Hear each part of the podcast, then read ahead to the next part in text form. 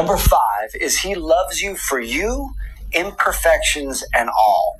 He's not going to try to play on your insecurities and make you feel bad about yourself for not being perfect. He's not going to make you feel bad for not having a perfect body or try to live up to some impossible standards that he has.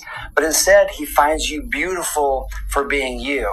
And he finds you beautiful even on your worst days. And he cherishes the fact that he gets to see you behind the scenes when no one else gets to see you. And he finds you beautiful in those moments. On the early mornings when you don't have any makeup on, you've got that crazy bedhead going on, hair all messed up. He's cherishing the early morning version of you. And number five is he loves you for you imperfections and all. He's not going to try to play on your insecurities and make you feel bad about yourself for not being perfect. He's not going to make you feel bad for not having a perfect body or try to live up to some impossible standards that he has. But instead, he finds you beautiful for being you.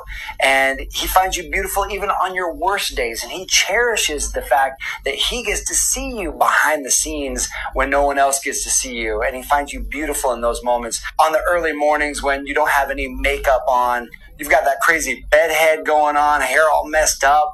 He's cherishing the early morning version of you. And number five is he loves you for you imperfections and all.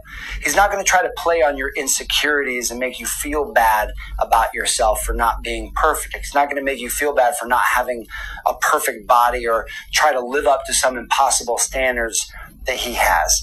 But instead, he finds you beautiful for being you. And he finds you beautiful even on your worst days. And he cherishes the fact that he gets to see you behind the scenes when no one else gets to see you. And he finds you beautiful in those moments. On the early mornings when you don't have any makeup on, you've got that crazy bedhead going on, hair all messed up. He's cherishing the early morning version of you